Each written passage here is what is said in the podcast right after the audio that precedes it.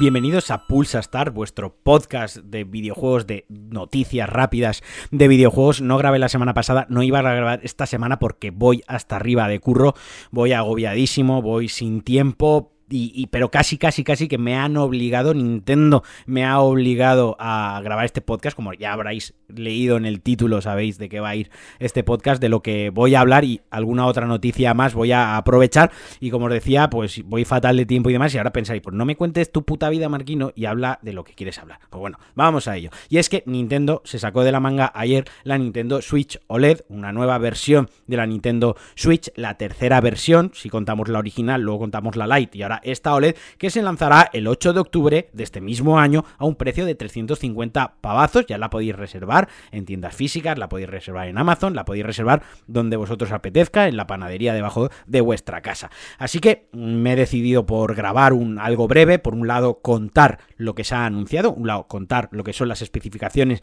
de la consola y en qué cambia, y por otro lado dar mi opinión y desquitarme y quedarme a gusto. Así que vamos por partes. Lo primero, Nintendo Switch OLED, como he dicho, 8 de octubre, 350 euros. ¿Y cuáles son las novedades? ¿Cuál es el principal incentivo para comprarla o para renovar la versión, vuestra Switch actual? Pues bien, lo primero, lo obvio, la pantalla OLED de 7 pulgadas. Es una pantalla ligeramente más grande. La anterior eh, Nintendo, la Switch estándar, tenía una pantalla, tiene una pantalla de 6,2 pulgadas y la Lite, la Switch Lite, de 5,5. Esta gana 8 pulgadas respecto a la Nintendo Switch estándar, la de el dock. Eso sí, la resolución se mantiene a 720 p Cuando juguemos en, en, modo dock, cuando juguemos conectado a la consola, exactamente la misma resolución que teníamos antes, 1080p, puesto que no no se ha aumentado la potencia, ni, la, ni el procesador, ni la memoria gráfica, no se ha aumentado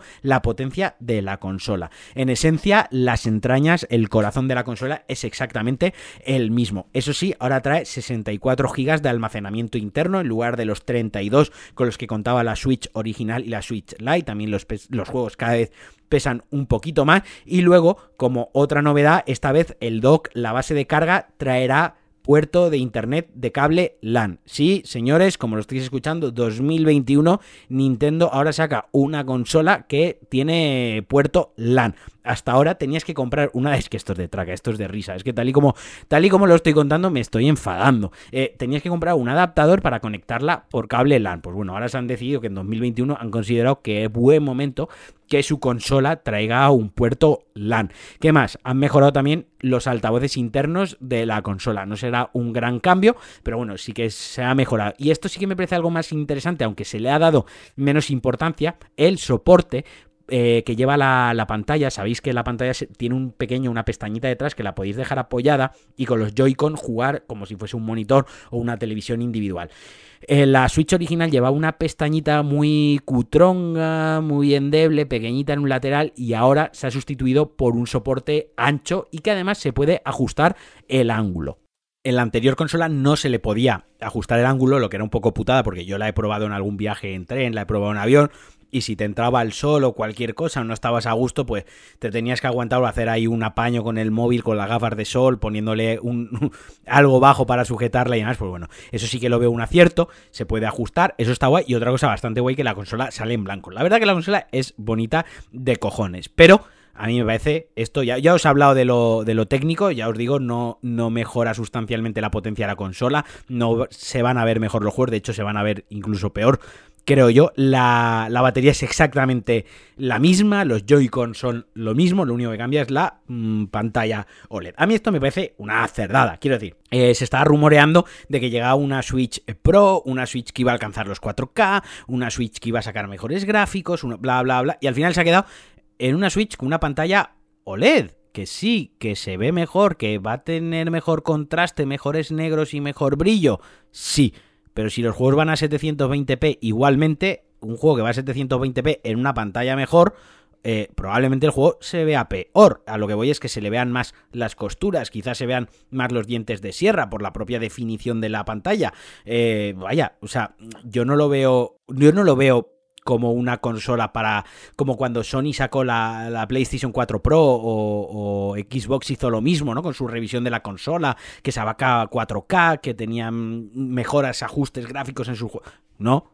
O sea, yo aquí, quien tenga ya una Switch, yo no veo el incentivo de cambiar, vender su Switch por pillarse una OLED. Esto lo veo interesante para quien no tiene una Switch y dice, venga, va, voy a pillármela. Pues sí, pues ya te pillas la que va con la pantalla OLED del modelo la revisión 2021 pero como tal, como anuncio de consola, a mí me parece esto una Nintendo siendo Nintendo. Y lo peor de todo es que esto va a vender a cascoporro, porque le da igual a Nintendo mi opinión, la vuestra y la de todo el mundo, y va a su putísimo rollo, y esto va a vender como churros, porque todo lo que hace Nintendo vende bien, o sea, las cosas como son, no, no se les puede quitar ese mérito, que lo tienen, por supuesto, pero yo como consumidor, como videoaficionado, como, como mm, potencial comprador, yo qué sé, tío, eh, revísame bien la consola, métele que llegue a 4K, lo que no puede ser que en 2021 yo tenga que jugar a juegos en portátil a 720p y si lo, y si lo conecto a un monitor a 1080 eh, y que el Zelda Breath of the Wild a un rasque frames, que sí, que sé lo que me vais a decir, que es un juego que es tan bonito visualmente, su apartado artístico es tan bueno y el juego en sí, su naturaleza, su diseño es tan bueno que da igual que en momentos vaya a 15 frames. Os doy la razón y yo mismo he disfrutado del juego. Hice un especial, un podcast especial en el que casi me pongo a llorar hablando de esa maravilla de juego. Pero coño, ya que revisa, y perdonad la, palabra, pero ya que revisa la consola en 2021, actualízala también en hardware. No me seas, no me seáis así, Nintendo. O sea, yo lo vi ayer, estaba viendo el anuncio incrédulo, o sea, no me lo estaba creyendo. O sea, mira, os digo más. Si quieren y me mejoren la potencia, el hardware de la consola, pero coño, mejorame la batería. Hostia, que dure un poquito más. Es que no me la voy a comprar y no me voy a sentir engañado desde el punto de vista de que no voy a comprar y voy a decir, hostia, eh, ah, pues no valía la pena yo, pero sé que hay gente que se la va a comprar y ahí habrá gente, entre comillas, a quien se la cuelen por la cuadra y, yo qué sé, no sé, me parece Nintendo siendo la peor Nintendo, o sea, la peor versión de Nintendo que es cuando hace, hace estas cosas. Pero bueno, ahí está, Nintendo Switch OLED, pantalla OLED de 7 pulgadas, un poquitín más grande, con su nuevo soporte ajustable, eh, con el dock, con el, con el cable LAN, con el conector LAN, cable no lo incluye, que va a incluir esta gente un cable, lo que, lo que tiene es el conector. Ah, por cierto, el dock se va a vender por separado. Eso sí, quien quiera tener el dock con, el cable LAN, con la tontería del cable LAN, lo va a poder comprar aparte, es de agradecer que lo vaya a vender aparte, y 60, 64 GB de almacenamiento interno, 350 euros, 8 de octubre. Ahí está para quien se la quiera comprar. Acto seguido, después de este anuncio, Sony anunció su próximo Play of State, eh, State of Play, perdón. Ya sabéis que son estas conferencias que hace ahora al estilo Nintendo Direct, totalmente virtuales, y que previamente se anuncia el contenido. Pues bien, Sony dijo que se iba a centrar en 10 minutos de Deathloop, el próximo, el próximo juego de Bethesda, este juego de los creadores de Dishonored, que juegas con el tiempo, que vas para adelante, para atrás y tal, muy, muy, chulo, muy chulo, pero que ya hemos visto mucho del juego, no necesito ver 10 minutos más del juego. Y el resto de la conferencia iba a estar centrada en indies. O sea, se quedaba fuera God of War 2, se queda afuera cualquier versión para The Last of Us para PlayStation, The Last of Us 2 para PlayStation 5 con las mejoras, se queda fuera eh, cualquier cosa de VR para PlayStation 5, se, fuera, se queda fuera Horizon Zero Dawn Forbidden West, todo eso se queda fuera. O sea, no sé, eh, después de salir de lo de Nintendo, leí esto y dije, hoy, hoy tiene que ser April Fool's Day esto, o alguna historia similar, porque no me creo que, se me está quedando cara de gilipollas con lo que están anunciando hoy y, con las compañías. Pero bueno, lo veremos, os contaré qué me ha parecido, a ver si anuncian algún indie interesante, que obviamente pues siempre hay cosas chulas, pero me parece muy descafeinado, sobre todo teniendo en cuenta que no han estado presentes en el E3, o sea, ¿qué te está pasando Sony? Yo estoy muy decepcionado con Sony, estoy con estos eh, siete meses que llevamos ya de 2021, con este arranque de nueva generación, eh, Xbox le está comiendo la tostada a Sony y no se están dando cuenta o no se quieren dar cuenta o les da igual directamente, que es otra posibilidad. Pero, coño, Sony, espabilate. Por favor, te lo pido, espabilate. Y ya, por si no fuera suficiente, hoy además se ha filtrado y, luego se ha hecho oficial por parte de Ubisoft eh, que Assassin's Creed, el próximo Assassin's Creed se llamará Infinity y Assassin's Creed se va a convertir en un juego como servicio. O sea, esto, a ver, aquí ya me han tocado la moral, porque Assassin's Creed es una de mis sagas favoritas, me los he jugado prácticamente, me los he jugado todos, y ahora han dicho que, bueno, el juego se va a convertir en un juego como servicio, al estilo Fortnite, al estilo Call of Duty, con sus temporadas y tal, o sea, será el juego base y va a estar muy inspirado por GTA Online. Vaya, que esta gente lo que quiere son, en lugar de tener ingresos cuando lanzan el juego y ganar una pecha de dinero cuando lanzan el juego, lo que quieren es tener ingresos eh, constantes. Y han dicho que, bueno, pues este Infinity, lo que este, este modelo, este modelo de juego como servicio, lo que hará es que en lugar de estar centrado en una sola época, por ejemplo, Valhalla, los vikingos, el Odyssey, que es el que estoy jugando ahora, la antigua Grecia, ¿no? El Origins, eh, Egipto, eh, que si el Black Flag, cuando los piratillas, bueno, no, pues aquí siempre visitaremos nuevas, nuevas épocas, no estará centrado en un único periodo histórico y tendrá diferentes mecánicas además. O sea, por ejemplo, pues a lo mejor sacan algo que sean batallas navales, otro que sea pues más enfocado a la acción, otra cosa que sea más mitológica, más de fantasía. Y, y bueno, pues en eso ha evolucionado Assassin's Creed y que no estará disponible hasta 2024 o más tarde. Quiero decir, esto no es a corto plazo.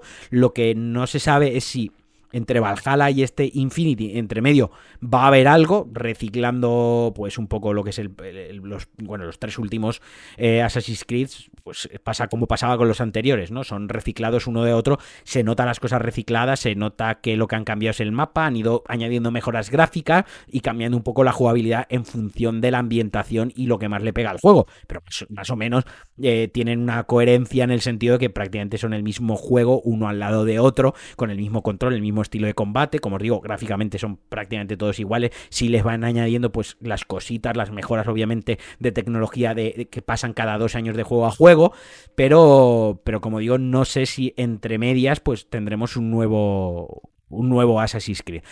Hay gente, yo he leído gente eh, en Twitter, primeras impresiones, he leído ya algo en algunos medios, hay gente con esto con lo que está entusiasmada porque lo ve pues eso como un servicio que tú vas comprando lo que te interesa y si sacan una época, sacan algo que te interesa, pues lo juegas y si no, no. Yo creo que, que es un se torna negativo para la franquicia, espero estar equivocándome y lo veo más como una manera de sacar dinero en bruto y de, y de alargar el juego y obviamente pues eh, se va a frenar un poco, o creo yo, se frena la innovación o mostrarnos cosas nuevas. A mí me da pena, y os digo, los he jugado prácticamente todos, me falta acabarme Valhalla, me falta empezar bien, porque ya lo empecé y lo paré, me falta empezar bien Valhalla y acabármelo, porque estoy sacándome casi el 100% de Odyssey, que, me está encantando, me está volando la putísima eh, cabeza, pero, pero bueno, o sea, es que llevo dos días que no he ganado para alegrías con esto de los jueguicos, así que, pues bueno, hasta aquí el Pulsa Star de hoy